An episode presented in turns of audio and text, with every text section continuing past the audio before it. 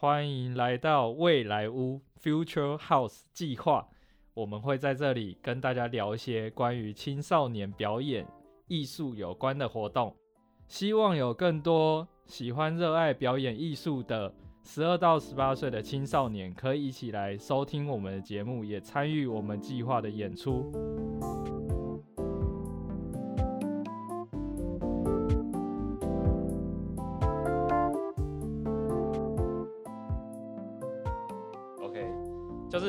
我们这个 podcast 节目就是为了这个新竹市生活美学馆的一个计划，叫做青少年艺术育成基地。然后我们为它下了一个标题“未来无 Future House”，意思就是说，嗯，这个东西就是在这个场域里面，这个场域它可能是一个空间，或它可能是一个呃，就像我们现在 podcast，它是一个声音的频道。他在在里面就是我们谈论一些跟译文有关的东西，所以译文就比如说音乐、美术啊、表演，然后展览这些其实都算，就译文类的事情。所以呃，今天就是想要来跟大家聊聊这个呃译文相关的事情。OK，好，那所以今天那个参与我们节目的来宾，那我们先呃邀请第一位就是我们的。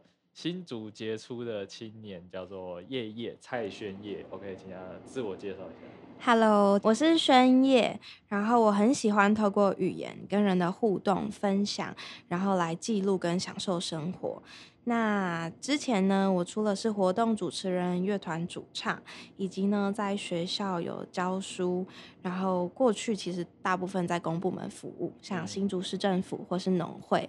那这一次我是要参选这个普前里的里长，可以这样子介绍自己吗？可以，可以，可以。我觉得就是你真的是就是非常厉害，就是你感觉经历了很多不同呃不同的工作。然后也接触很多不同类型的人，我觉得你应该是就是从从零岁，然后一直到可能一百岁都接触的人。对，我觉得应该是就是从你以前工作环境，然后到后来，所以我觉得很不容易。因为各种各样的人，形形色色。然后我觉得我就是生来很喜欢体验人生，就没有做过的事情，我就是想要去尝试。然后除了贪生怕死以外，都可以去做。好，那我们今天还有那个，我们节目上还有另外一位来宾，是来自呃清华大学音乐系的以欣。那我们请以欣来自我介绍一下。大家好，我是以欣，然后我现在就读于清华大学音乐系，嗯，就是很平凡的音乐系学生。很平凡？那有那有不平凡的音乐系吗？音乐系学生？不平凡音乐系学生吧？可能就是。也是斜杠人生吧，就是可能平常除了因为音乐系，它就是古典音乐为主，就可能看谱弹琴啊、练琴啊，关在琴房里面啊，有没有什么多才多姿的人生。斜杠一点的话，可能就是平常也喜欢自己自弹自唱啊那些的，因为可能很多人对音乐系会有刻板印象，就是他们好像只学听古典音乐这种东西，对吧？但其实音乐系学生也。蛮喜欢听流行音乐类的，就是没有限制那个音乐曲风啦，对啊，只是我们平常在做的事情，在练习的事情是古典音乐而已，对。哦，因为这个，我觉得这个也可以讲到，我觉得现在时代真的有点不一样，因为我之前也是音乐系，但我们系上的学生都是就是都听古典音乐，哇，就真的不会听，就是喜欢古典音乐这样子。对他，然后他们就是也是会觉得就是。流行音乐就是他们就会说哦，比如说这个这个和弦都很简单，然后这音又唱就是音又没有唱很准还是什么的，反正他们就会在意这种事情，然后就会就会比较不想要听流行音乐。所以我觉得其实不管这是古典还是流行，其实他们都是就是回归到今天主题，就是它都是艺术的一个部分。所以它只是他们有不同的美感跟呈现方式。对，那我觉得就是像刚怡欣讲的，我觉得那这样看起来就是现在的环境好像，呃，大家接受度就是每一种接受度其实都蛮高的，对啊。然后我发现好像有些朋友也是原本可能只听流行音乐，可是他也会听因为他会觉得听古典音乐是一个品味的展现。记得我小时候都会去那个新竹市演艺厅，嗯，然后就听表演，然后就是很好笑，就是每次就是只要。就是那个演奏的途中，可能有些场他就是可能看那个动作就下去，然后就好像要结束，他就会拍手，然后就不小心拍了一下，然后就感觉就收掉。我感觉不止三分之一，不止三分之一，应该超过半数。我常常可能听音乐会的时候，因为其实跟大家讲一下，我们可能一首曲子有四个乐章的话，一个乐章跟一个乐章中间是不能拍手，因为它不是一个曲子的结束。对，但是可能不是民众都知道这件事情，然后可能我们在听音乐会的时候。那个乐章还没结束，然后大家都很安静，可能就还是会有人要拍手，但是发现哎，怎么大家都没拍？然后后来听到他在抱怨说，这个观众怎么都那么没有礼貌啊？就是人家结束都不拍手，怎么那么安静？对，所以后来就是有些人他可能不懂音乐，可是就是他就会他会观察别人，结束的时候就看一下说，哎，有没有人要准备拍手？如果在大家那个手就已经准备好了，他就哦好可以拍，这样子。对，所以蛮有趣的。古典音乐它会有一个那个，就像拍手这个，其实也蛮有趣。它是没有写在谱上的，嗯，但是它就是变成一个潜规则，还蛮有趣的，对吧？我觉得其实每一个艺术文化，其实它都有一个潜规则。比如说那种什么，像看展，可能也有一些，只是可能我不知道。对啊，所以这个就是我觉得艺术很有趣的地方，它就是它是一个。它是一个，就是好像是一个大家大家都可以接受的东西，然后它又有一个大家所看不到的东西。那我们就今天可以来聊聊看，就是说，呃，因为叶叶就是一开始我们认识的时候就知道说，哦，你很会唱歌，所以就是，然后还有很多主持跟表演，所以我们来聊聊看这件事，就是你有印象说是你是从什么时候开始唱歌这件事？我应该是从小，我妈就很喜欢听张惠妹的歌，所以我小时候是一直在什么三天三夜啊、什么解脱啊这种歌成长的。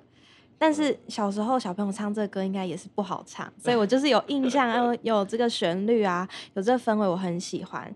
然后慢慢长大之后，我有就有时候就是在家很放松，随时想唱就唱。但是因为我弟弟有哥，呃，有弟弟有爸爸，他们听到就会。那么爱唱，你不会上台唱哦？然后我就会很生气，因为可是因为小时候又很很比较没有那么有自信，但是我也没有想到说，就是慢慢长大之后，其实当你自己喜欢一件事情，你会有这个机会去发展，然后做了之后呢，有大家的肯定，你就会发现自己其实是可以的。所以我是真的开始唱歌是到大学以后，大学的时候，我记得那一次加入了热音社。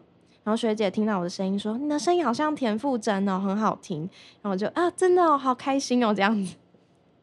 对，然后所以你的声音是从田馥甄然后变成魏如萱吗？我我不确定，因为那时候还不是讲田馥甄，是讲 Hebe。我说你很像 S.H.E 的 Hebe 哎，然后刚好我又很喜欢，所以我就超爽。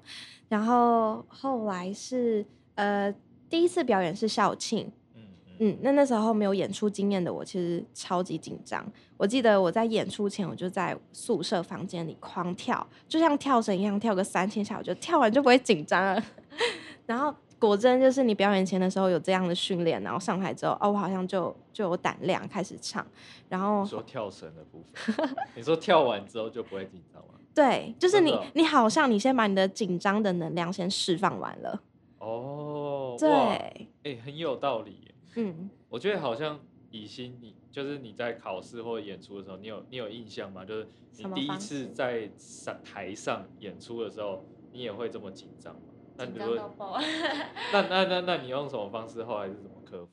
可是我觉得我们可能没有办法用这种跳的方式，因为通常我们老师都会跟我们讲说，你上台前你就什么时候不能讲说什么时候表演，他就说你就读谱。嗯，然后你不要一直跟同学打打闹闹什么的，他就是说要让你心静下来，嗯，然后你等下上台的时候才可以比较稳定，然后去专注在想你等一下要表达的音乐。哦，对，我觉得这是两者的差别。所以，所以你觉得这样读谱的方式就是你可以放，你可以认真读吗？嗯，就是你有办法静下心，然后就是无视外界的存在。但通常妈妈都会在旁边 帮我紧张，就讲说 你等下这个等一下老师之前跟你讲说这个要怎么样，你有没有记得什么的，什么东西有没有记得带什么的，他会加速我紧张，还蛮棒的。所以妈妈是从小陪着你这样一起学习音音乐这样。对啊，就是可能从小的时候，因为我是国小的时候就念音乐班，然后可能在念音乐班之前就已经在学音乐了。对，所以他算是从小可能就是接送我去上课啊，什么什么的，然后也算是在这一路上陪我一起长大的那一种角色。哦，小时候学古典音乐，也是我妈妈就是带着我到处去学习，然后跟在我旁边，这样对，所以所以刚刚以欣讲这段的时候就蛮有感触。对，因为真的就是我觉得好像学古典音乐这件事情，其实它。呃，他有很多困难需要克服。对，我觉得其实每一个都是，因为我后来就是做流行音乐嘛，就像我从古典音乐这一块跨到流行音乐的时候，也是有遇到很多困难。所以我觉得其实不管是唱歌还是可能其他领域，也是有自己的困难。所以我觉得很不容易。哇，我好像听起来跟你们相反，我就是一个很喜欢音乐，因为我妈以前教电子琴。然后他也是学古典乐，所以，可是他自己的解读是觉得学音乐没有什么未来，所以在我成长过程中，他还是希望我就努力读书。殊不知我就是读到去唱歌了。我觉得其实好像对啊，流行音乐其实也是啊，就是也会觉得说，就是很多家长都觉得没有未来，然后都饿会饿死什么的。对，但是我觉得就是，我觉得其实这样讲起来，就是每个领域其实都有这个阻碍。那你能不能去克服，找到你自己的呃一片天？我觉得很重要。甚至换个角度想，当大家都觉得学音乐很难的时候，那你出来学，是不是比别人多一点机会？哎，对你说到这个，我就我就想到之前有时候，我之前哇好多年前就遇到一个同行的一个前辈，就是我参与了老师他们就是同行的几个前辈的一个聚会。然后那几个前辈都是不同的背景，然后我觉得那个时候就是，我就觉得哦，有个前辈好厉害，我超喜欢他。然后呃，他，然后他也对我很好，然后他是很喜欢讲干话那种。但反正很好笑，就是我觉得我问他说，哎，他是怎么就是做到这些作品，或者跟这些厉害人合作？他说他觉得他自己没有很厉害，他觉得他是坚持到最后，在这条路上就是呃很困难。所以，别人说能坚持到最后的人，其实没有胜几他会觉得说，坚持下去，其实到最后，其实你就可以在这个领域中有很好的发展。就我以前的老师，关于刚刚讲，可能是现在进入业内走是流行音乐产业，对对对。可是其实古典音乐也是，就很多老师分享说，他们以前一班学生，可能音乐班学生，可能三十几个人、四十几个人。对，然后呢？那些最一一开始成绩很好的学生，他们到最后都没有继续走音乐，反而现在还待在这个圈子继续发展的，都是可能当初班上可能成绩不一定是这么出色的学生。嗯，然后也就是因为这件事情很辛苦，然后你需要比一般人更多的毅力跟坚持，你才有办法走到最后。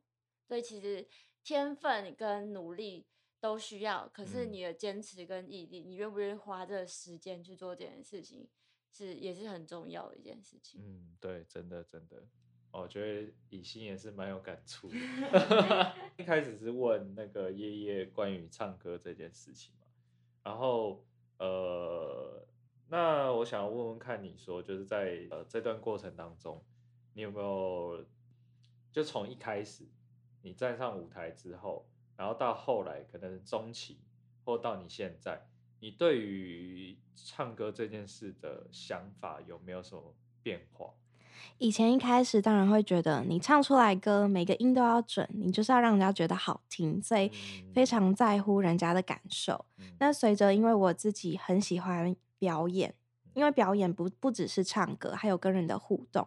当你可能是一个眼神或是一个动作，让人家感受到哦，你在这个歌的氛围也可以感染别人的时候，呃，我很喜欢那个当中的互动，所以到现在的我会觉得，即便我音有时候没有唱准，可是大家还是很开心啊。所以比起唱歌这件事本身，它的专业度，我更想要的是大家可以很享受在这个过程。嗯，对，我觉得这个这个道理蛮好，就是有时候你的演出的内容，它是一个内容，就是你可能是要回家练习的，但是在演出的同时，它又是一个表演。那表演的话，它就是会有一个互动的过程。当然，你也是可以，你演你自己的，然后不管台下也是可以。但我觉得表演最有趣的就是它有一个，就是跟观众接触。对我觉得其实不管什么，其实都是都是有一个观众接触，就是你会看到观众，对，但是这个观众也会看到你，所以这是最有趣的地方。这个就是呃，如果你今天只在家自己唱那种，你就不会面对的。观众是，而且那个人数对你也会有一个心理的想法哦，今天好多人哦，哦，今天好少人哦，对，然后你唱起来的那个情绪什么，我觉得一定会有所改变。对，其实我觉得古典音乐可能也是吧，虽然古典音乐的它的互动性没有那么高，算是比较像是哦自己演出这个曲子，然后按照谱上演完就没了，可是。表演者还是会在乎台下的一些哦，比如说今天很多人，嗯，哎，今天没有很多人，还是对之类的，对啊，所以我觉得这个互动性蛮有趣。OK，那既然讲到这个表演的部分，那就是我知道叶叶就是平常也有在主持这一块，因为我觉得叶叶就是超级会，呃，怎么讲，在这种公开场合，就是讲出来的话，就是大家都会非常开心。就是对于各年龄层的人都很喜欢听你讲话，就是会觉得说，就是当然就朋友的观点，就是会觉得你这个人很有温度、很温暖，然后喜欢跟你当朋友。但是在公开场合也是，就是有时候呃，可能有些人不认识你，然后或者是不完全认识你的时候，然后会觉得就听完你讲话，就会反而会觉得你这个人就是感觉这个魅魅力都出来，所以就是想要。呃，问你说你是为什么会开始做这个主持这件事情？主持这件事情，我可能要回想一下，因为我应该最喜欢的是唱歌。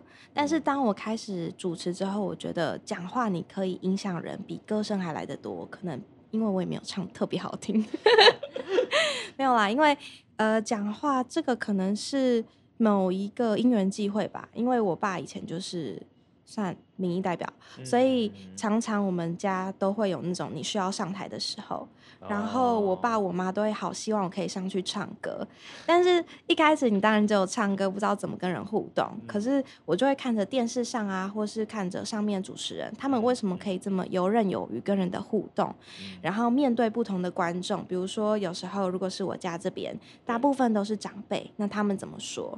那当到如果是学校，都是学生毕业之后都。是一群年轻人的时候，不同对象的话要怎么互动？这样子。嗯，所以其实主持这个东西，它算是很突然的就进入到你的生活，就是你你需要去做这件事情，然后然后做了之后，你就发现。其实还蛮喜欢的，是这样吗？他算是很顺其自然，就别人问你要不要，哦，好啊，我就去了。然后去了，在每一次之后，哦，我好像什么地方可以变得更好。那因为我本身就很喜欢搭讪别人，或者是说麻烦别人啦。比如说，因为我我自己比较娇小，所以可能停好机车的时候，有人呢很贴心的帮我立了种柱。可是我就是一个立了中柱，我不知道怎么弄回来的人，所以我很会麻烦可能经过路人，这样就是小小的这种习惯养成了。我在大场面的时候，即便看到不认识的，我们是需要跟对方互动的时候，我就会嗨。哦，对，是这样。因为像像我自己，你知道，其实我小时候是一个话非常非常少的人，就是就是超级害羞。就是通常我就是班上大概前一两名。不会讲话的同学，我说不会讲话，就是连在同学之间或对老师，就是老师可能点我，然后我讲话都很小声那种，就是我是那种人，所以我就会觉得说每次的讲话，如果要在大家面前讲话，其实对我来说都很有压力，嗯，我会很紧张，比我比我就是假如说哦，现在要表演是一段音乐的那个，还要紧张一百倍，绝对就是紧张一百倍那种，所以我觉得好像这个好像也跟。个性是不是也有一点关系？我觉得跟个性非常有关系，还有家庭的环境。因为我们家的人，我们是个大家族，大部分人都是非常活泼的。像我姑姑有在市场有卖菜、有卖鸡、有卖鱼的。那你跟客人互动，你也是其实就是形形色色的人。你要怎么跟人互动？那无形中你就会变成是一个，比如说热心助人的，然后很喜欢跟人家聊天搭讪的，然后很喜欢听八卦的，也都有这样子。我觉得这个又让我想到延伸延伸想到另外一件事情，就是。